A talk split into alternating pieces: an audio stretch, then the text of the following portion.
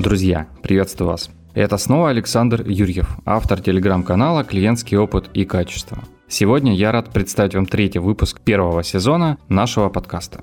А сегодня в качестве гостя у нас Юлия Кожухова, директор департамента исследований ВК, который отвечает за исследования в почте и облаке mail.ru, голосовом помощнике Маруси, Рустори и Одноклассниках.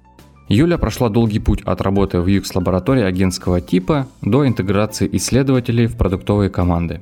Друзья, не будем терять время, давайте начнем слушать наш разговор и узнаем много интересного. Поехали!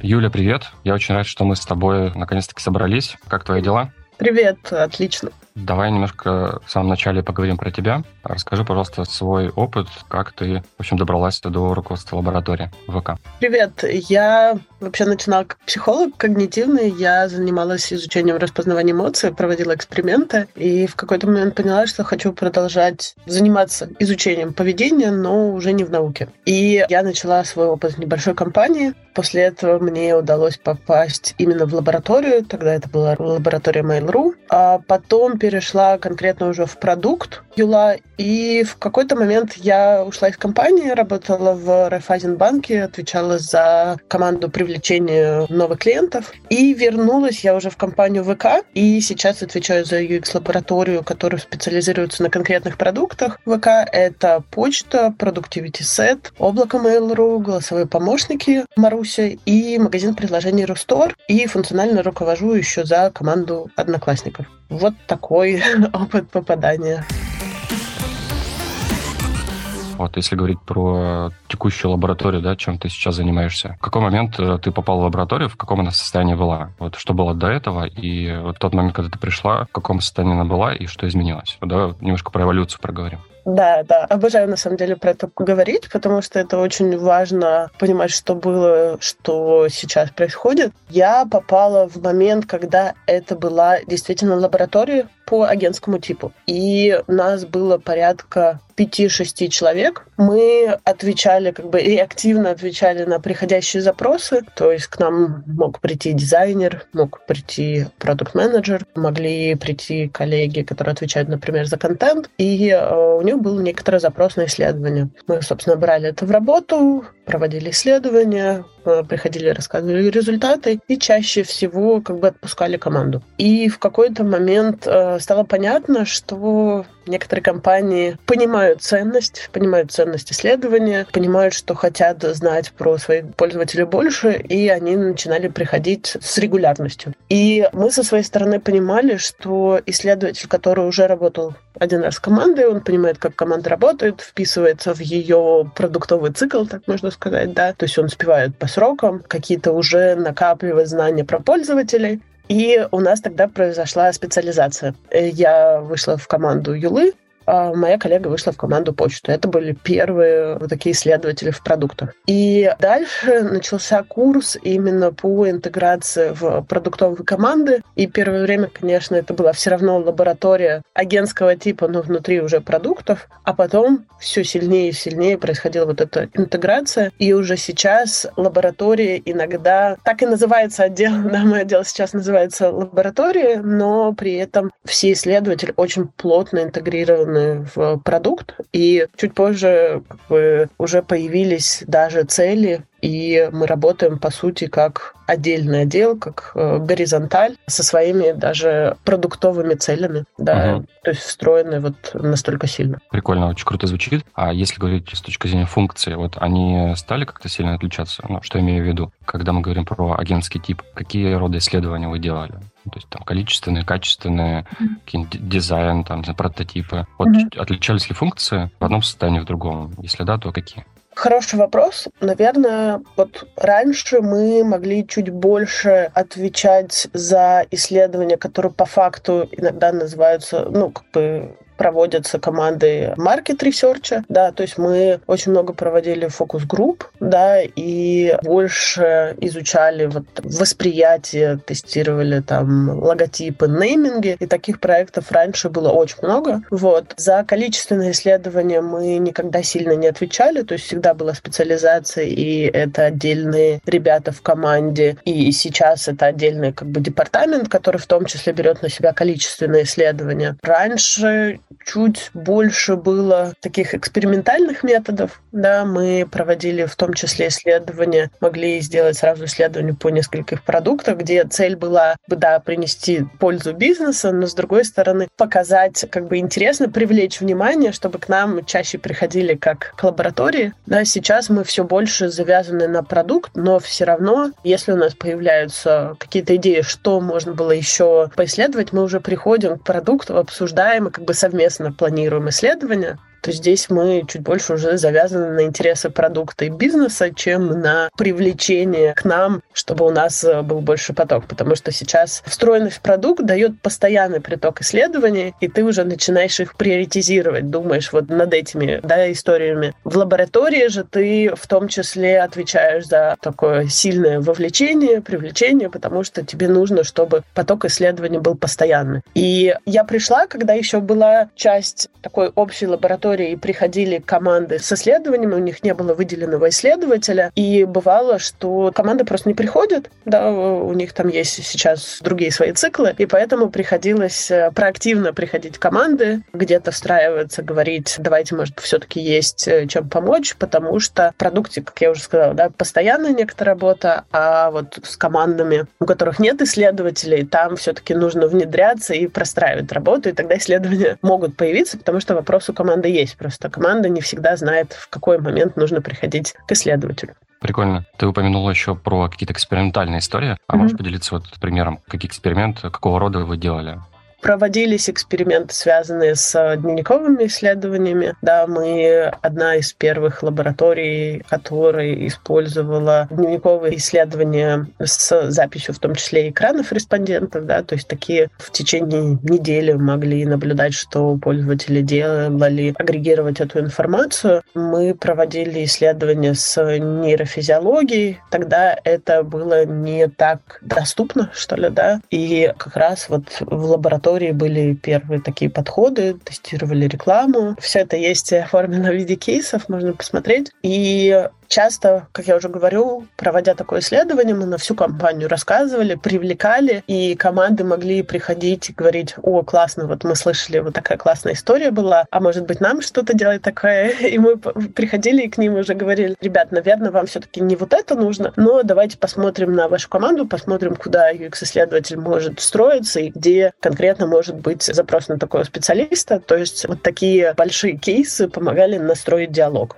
Вот. Uh-huh. И, конечно, когда мы публиковали эти кейсы, к нам тоже приходили исследователи, которые хотели да, поучаствовать в что-то подобном. Сейчас, вот, как я уже сказала, экспериментальные методы все равно есть, но они просто чуть в другом потому что они больше на продукт, например, как повысить конкретные атрибуты продукта, и за это отвечает, например, команда маркетинга и продукта, но мы помогаем своими инструментами уже им туда улучшить это и смотрим чуть-чуть под другим углом. И вот, вот здесь тоже интерес очень классный. Тут э, есть пространство для экспериментов, просто оно как бы под чуть-чуть другим углом.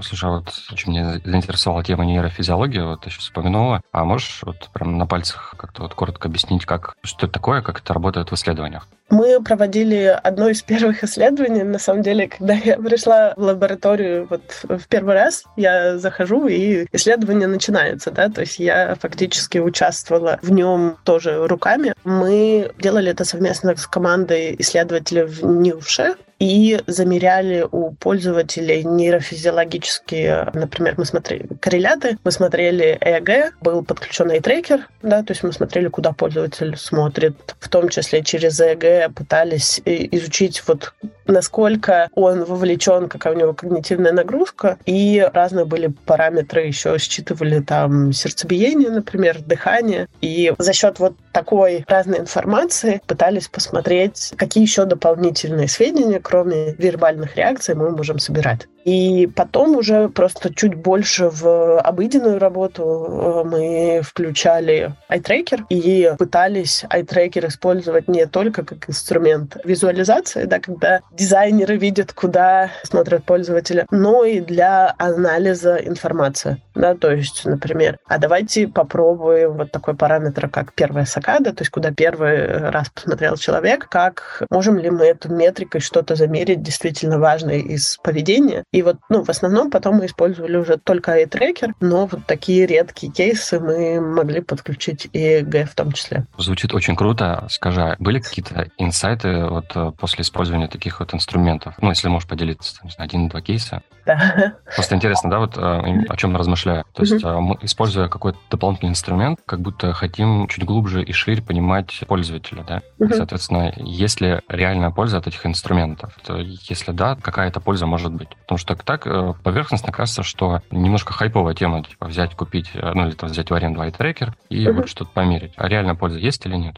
Да, очень классный вопрос. Наверное, конкретный инсайт я приложу ссылочку на описание коллег, как они проводили это исследование. Там, правда, есть инсайты, и мы как бы рассказываем, какая была задумка. Сейчас я не успею так все подробно рассказать. Но очень большой смысл в том, что разные инструменты нужно использовать не просто давайте запишем ЭГ, давайте запишем, как iTracker подключим к исследованию, а потом подумаем, что из этого мы можем извлечь. Очень быть тщательно подойти подойти к этапу планирования и подумать, какие у нас все-таки вопросы и как нам iTracker поможет на них ответить. И мне кажется, такая постановка исследования поможет какую-то, правда, выгоду извлечь. И, конечно, вся нейрофизиология очень хорошо работает, когда мы говорим про неявные вещи, да, то есть нам уже не хватает тех методов, которые у нас есть, чтобы ответить на вопрос, и поэтому мы подключаем как бы iTracker и EEG, и чаще всего это вопросы связаны с восприятием рекламы или то, когда пользователь говорит одно, а по факту проявляется другое. Ну вот один из примеров. Мы смотрели, не буду называть какой сервис, но как люди реагируют на посылают тебе заявку на добавление там в друзья, в контакты, да, и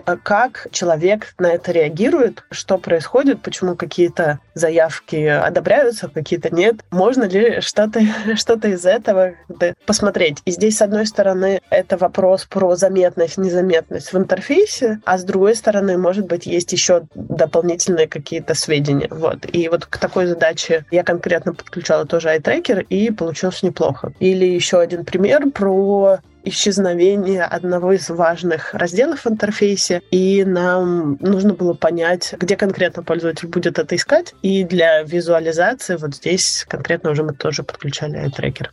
Два таких примера. Тогда вот ссылки, о которых ты говоришь, я тогда приложу в наш подкаст, и тогда наши слушатели подробно посмотрят. Я тоже, кстати, посмотрю. Да, спасибо. Погнали дальше.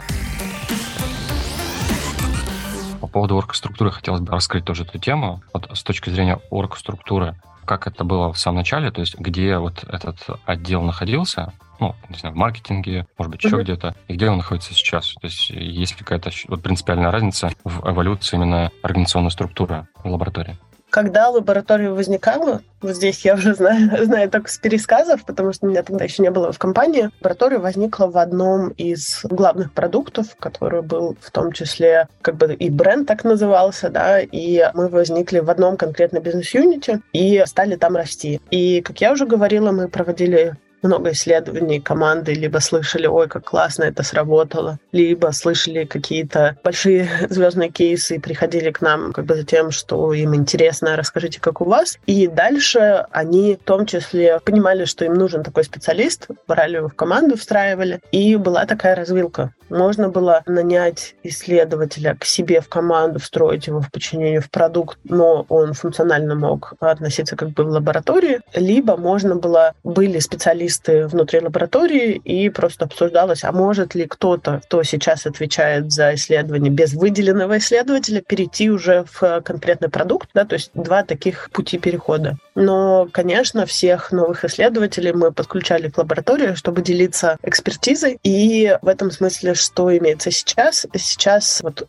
конкретно моя лаборатория закреплена за одним ключевым проектом, и как бы УКР у меня в том числе из большого продукта, вот почта Productivity Set и облака, да, и я сама там закреплена, и как бы моя лаборатория начинается оттуда, и я отвечаю еще за несколько команд. Но у нас также возникла очень сильная экспертиза в ВКонтакте. ВКонтакте соцсети — это отдельный наш очень большой продукт, и там возникает тоже отдельная лаборатория. И получается, что как бы, мы территориально находимся в продуктах, вот, и подчиняюсь напрямую я тоже в продукт. Вот, угу. то есть не, есть какая-то горизонталь, которая вот условно имеет ну, компетенции. Да, ну, такая, да, да, да. То есть, да, то есть э, по сути это горизонталь, которая обслуживает вот вертикали продуктовые, и мы такая же горизонталь, как внутри у нас в продукте, как маркетинг, как дизайн. Ну да, и разница с агентством получается в том, mm-hmm. что в горизонтали вы аллоцируете ресурс, ну, там, конкретного человека, да, mm-hmm. в юнит, ну, или там несколько ресурсов, да. и они там работают как бы на постоянку. Да, да. Окей, круто. Я понял, что ты в самом начале вот этого действия не была, но все равно, может быть, ты знаешь. Вот почему вообще изначально сформировался такой запрос на лабораторию? То есть как вот это подразделение в этом юните появилось вот в самом начале? Почему?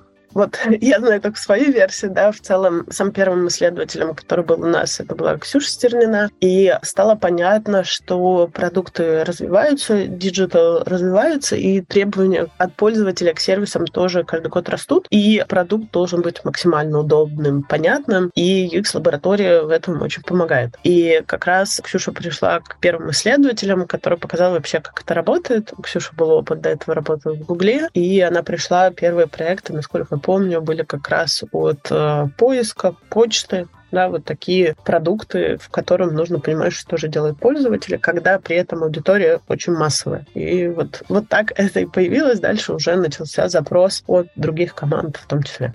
Круто, очень интересно. Так, а что касается демо-дней, вот очень часто бывает лаборатория, ну, особенно там крупные, в больших корпорациях, проводят демо-дни. Обычно двух типов. Первое, какие-то внутренние, просто для своей внутренней аудитории, да, там рассказывают, чего классного они сделали. Вторая часть — это про какие-то внешние истории. На Ютубе где-нибудь открывается трансляция, и ребята чего-то рассказывают, чего они классного сделали в целом в этой компании. Проводятся ли какие-то такие мероприятия? Если да, то какие? Хороший вопрос. Здесь у нас от лаборатории в 2021 году была первая конференция, и когда мы не просто встраивали в какую-нибудь дизайнерскую конференцию, да, и отвечали конкретно за блог про э, опыт пользователей. У нас была первая именно наша конференция. И это... Внутренняя, да?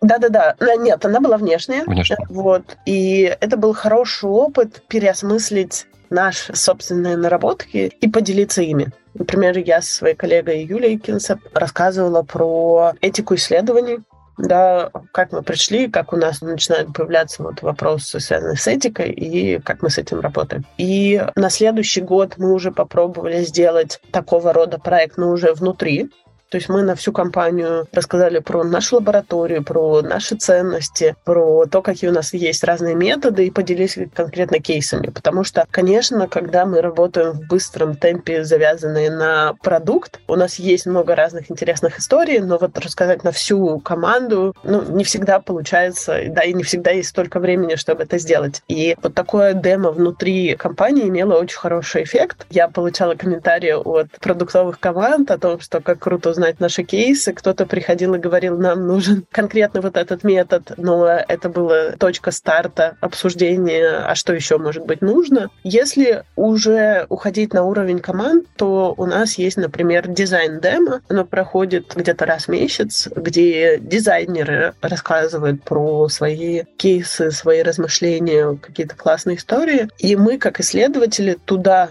приходим, и у нас есть возможность тоже отрефлексировать свой опыт. И классно, что мы, по сути, две задачи там закрываем, что мы и с дизайнерами делимся своей экспертизой, и мы еще дополнительно рефлексируем, да, что конкретно у нас есть. То есть мне очень нравится, что мои ребята могут на дизайн-демо не только поделиться конкретным кейсом, не только рассказать про конкретный метод, потому что это на самом деле просто может быть, но они могут переосмыслить свою работу. Например, подумать, а как мы вообще можем работать, я не знаю, с персонализацией для пользователей. Или я вот последний раз рассказывала, как я проходила обучение и что конкретно это мне дало, как это поменяло мои некоторые взгляды. Да, то есть это такая точка, где ты можешь рассказать что-то, что тебя волнует, конечно, с упором на твою профессию, на то, чем ты занимаешься, но не обязательно завязано на методе или кейсе.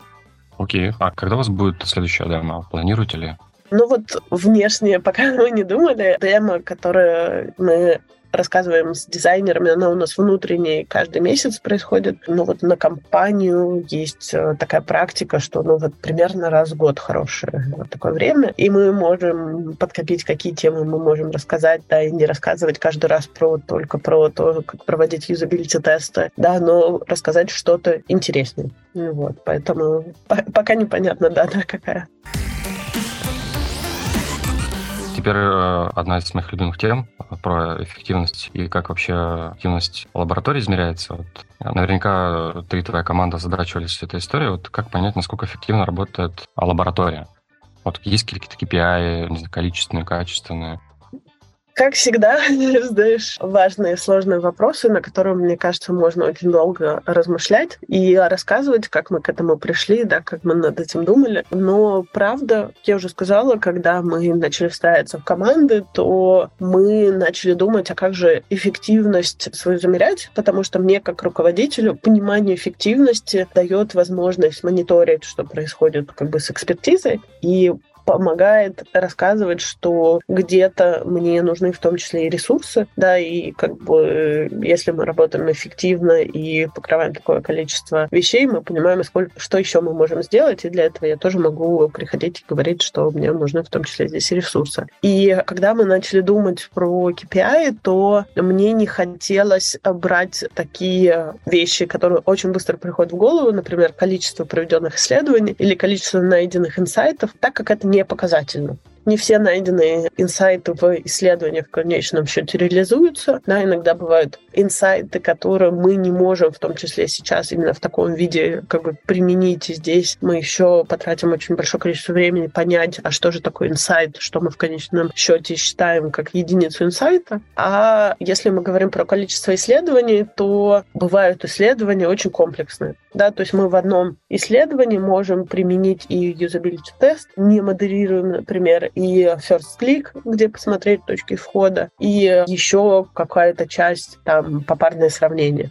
И таким образом это может вообще быть три отдельных исследования, но мы проводим его в рамках одного. И по факту мы можем наращивать количество только если будем делить какие-то исследования. Поэтому, когда мы начали это думать, мы пошли в том числе от продуктовых команд. И сейчас у моих подразделений в разных продуктах есть ОКРы. И это было очень классным опытом составлять те самые ОКР. И теперь у меня есть ОКР и KPI на том, чтобы повышать, например, эффективность нашего отдела. То есть мы туда закладываем то, что мы рассказываем про то, чем занимаемся. Мы проводим встречи, на которых обсуждаем, как сейчас работают процессы, как это можно сделать эффективно для дизайна и для продукта. И, например, у меня есть цели по оптимизации процесса и уменьшению time to market, чтобы мы не были узким горлышком для продукта, но при этом не было потери качества. И вот такие ОКРы, которые потом замеряются KPI, да, конкретными цифрами, вот мы попытались в этом году сделать, по сути, так же, как продуктовая команда. И я общалась э, на этом этапе с другими коллегами, которые говорили, что вот они ОКР не пробовали, они скорее шли от ОКРов продукта. То есть у продукта, например, есть некоторые ОКР про то, что мы улучшаем конкретные, повышаем NPS или работаем на конкретные драйверы NPS, то мы придумывали уже конкретно те ОКР, которые могут актуально быть в нашей специфике.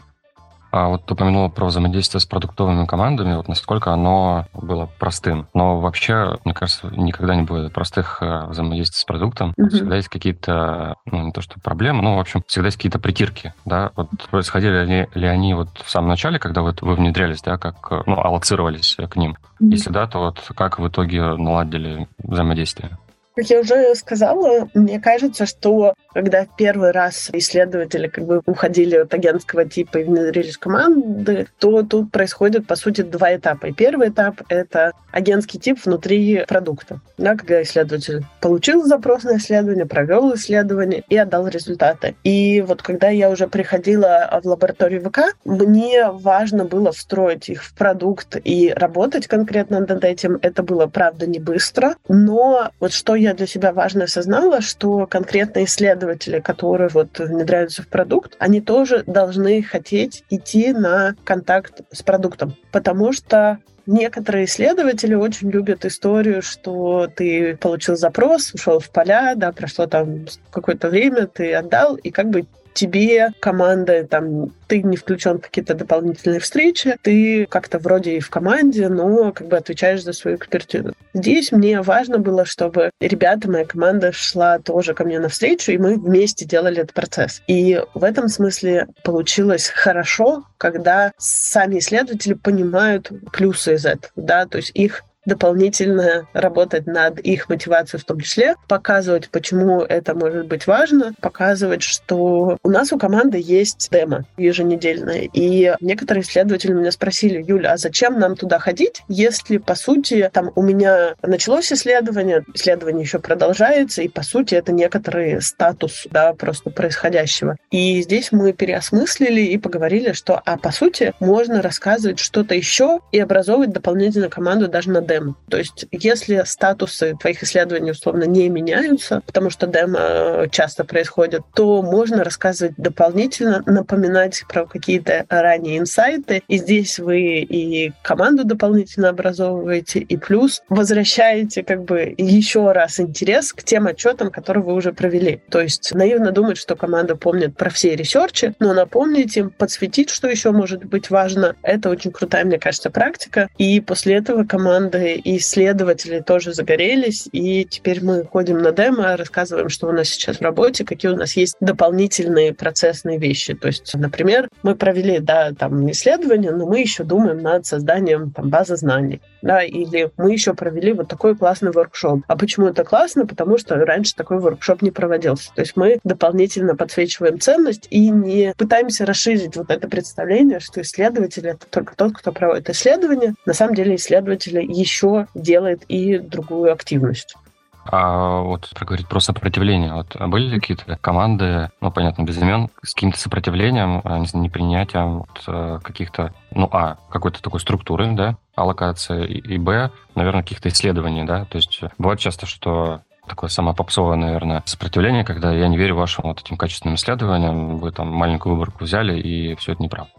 Мне нравится рассматривать процесс сопротивления команд в зависимости от зрелости. Есть зрелость UX-экспертизы, и э, вот у Nielsen Norman Group можно посмотреть их разбивку. И как раз говорится, что очень зрелые команды понимают данные как раз из качественных и количественных опросов, да, и ценят в том числе информацию, найденную на маленьких выборках. И здесь сопротивление можно развивать через повышение той самой зрелости. Конечно, у нас были вопросы, связанные с тем, что как исследования на пяти человеках нам вообще могут помочь. Здесь стараемся каждый раз еще раз проговаривать, показывать конкретные кейсы и рассказывать, а что будет, если мы это исследование не проведем. То есть здесь за счет того, что мы все-таки включены в продукт и рассказываем, и показываем то мы выправляем эту ситуацию, но у нас была чуть-чуть другая история, другая проблема, как мне кажется. Мы, как команда исследователей, очень близко к продукту, и любые запросы даже на количественное исследование могут приходить к нам. Просто команда нас как бы знает, они знают понятную точку входа исследователей, и слишком сложно понимать, что, ой, вот я прихожу с решением конкретной задачи, я сейчас в конкретный момент сам могу не осознавать, мне количественное исследование нужно или качественно. И вот одна из тех задач, которая перед нами стояла и мы решали, это как нам засинхронизироваться внутри, чтобы приходил продукт, которому нужно решить задачу, желательно еще и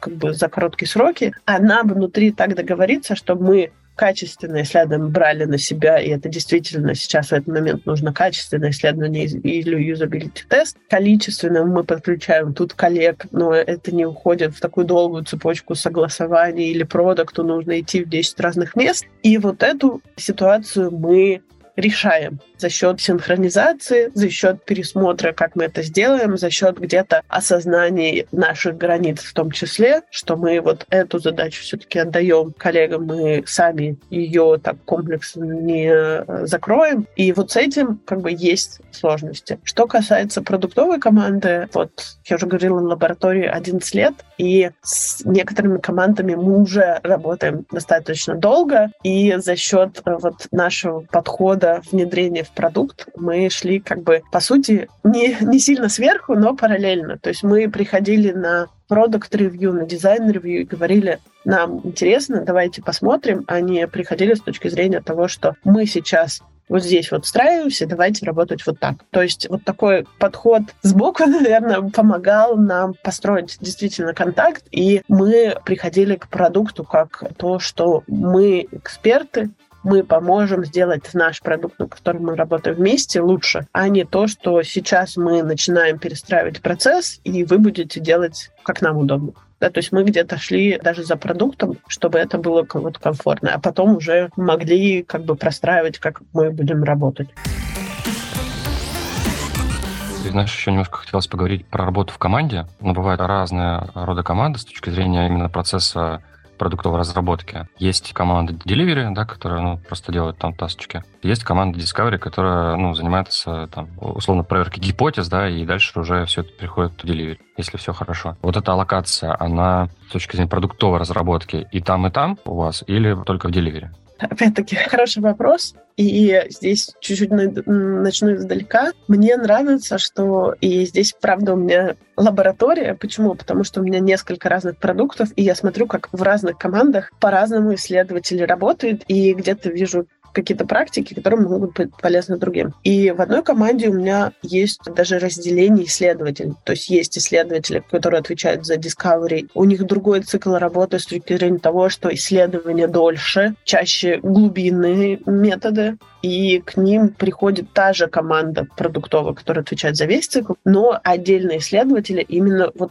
в этот опыт встроены. И это в том числе связано с этой спецификой продукта, и там достаточно сложная целевая аудитория. При этом есть другая команда именно UX-исследователей, и здесь мы за UX, именно UI-исследования, те, что с интерфейсом, то есть есть же разное еще понимание того, что мы включаем в UX и современное представление, что мы весь пользовательский опыт. Но вот в этой конкретной команде команда помогает прорабатывать конкретную уже реализацию и вот то, что мы считаем вот именно на этапе delivery. В другом продукте у меня исследователи есть, которые вот за всю цепочку. Так как продукт идет всю цепочку, прорабатывает, а нет конкретных разделений, так и исследователи за всю цепочку. То есть и на этапе discovery, и мы сейчас как лаборатория, у нас это в том числе есть в ОКРах, мы подключаемся на этапе скоринга идей и можем влиять как бы на весь продуктовый бэклог. Сейчас разные прорабатываем методы, как мы туда попадаем, как попадают данные из UX-исследований именно в продуктовый бэклог. Дальше идет проработка, тут тоже исследователи подключаются, и потом идет уже постепенная раскатка, и тут исследователи тоже могут подключаться. В итоге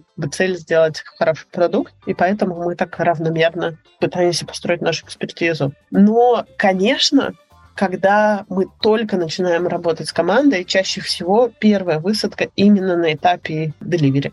То есть мы скорее начинаем помогать с этапа delivery и потом постепенно приходим к discovery. И в целом, так как мы UX-лаборатория, чаще всего это все-таки до сих пор у многих ассоциируется именно с этапом delivery, то вот это первая точка нашего входа, а дальше мы уже постепенно начинаем выстраивать э, диалог с командой, что мы можем отвечать за разные точки входа и показываем нашу экспертизу в том числе.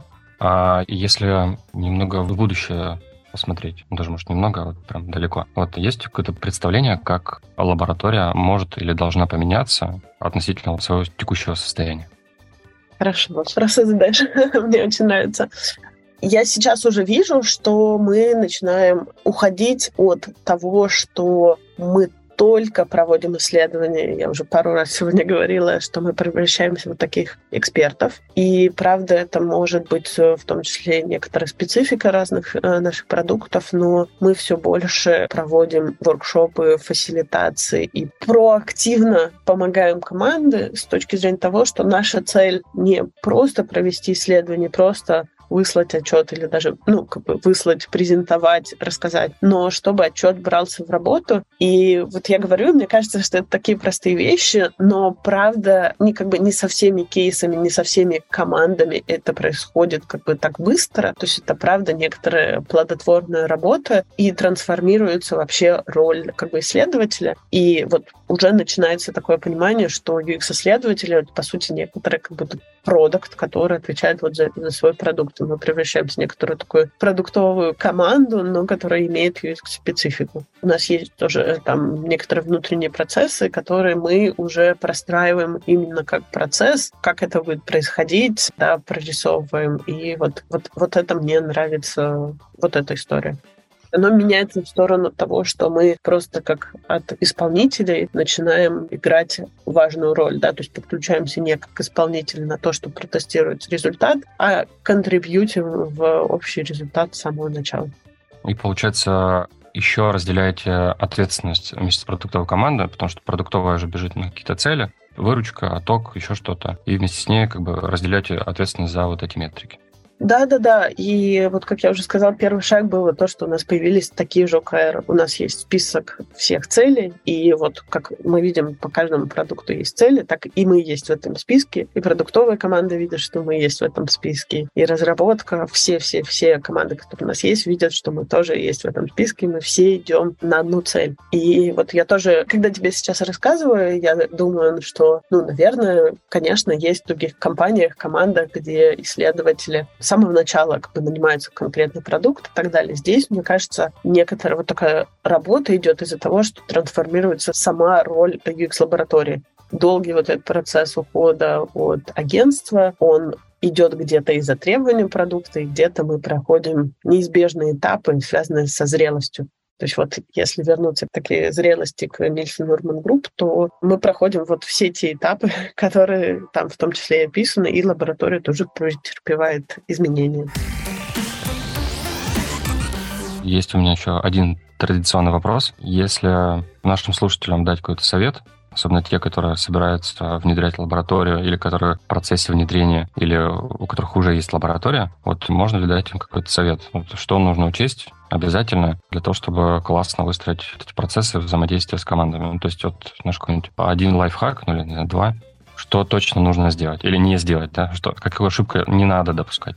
Наверное, я тут тоже буду идти от своего опыта и от последнего, что мне пришло в голову. Кажется, что с самого начала UX-отдел или UX-экспертизу надо включать именно в продуктовый процесс. То есть вот что произошло последнего, что мне очень нравится, на квартальных встречах директора по продукту рассказывают про то, что произошло за каждый квартал, и на одной из квартальных встреч я рассказала про нашу экспертизу, да, и там многие знали нас уже, многие работали с продуктом, да, но все другие роли нас в том числе узнали, и это прям хорошо тоже сыграло в включение, кто мы есть вообще и чем мы занимаемся. Теперь на каждой квартальной презентации есть два-три слайда, где мы рассказываем про исследования. И вот включение UX-экспертизы, UX-лаборатории в полноценную команду продукта с самого начала очень важно, потому что когда мы отдельный отдел,